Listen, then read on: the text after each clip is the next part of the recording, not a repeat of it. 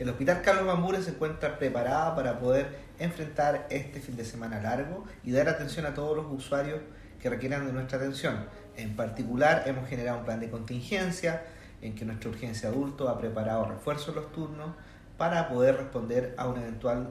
aumento de la demanda asistencial.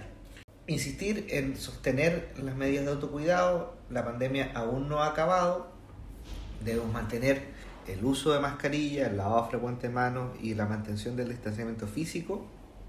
pero a lo, a lo anterior debemos agregar cuidarnos especialmente en estas fiestas patrias, cuidarnos de, de, de, los accidentes, evitar todo tipo de conductas de riesgo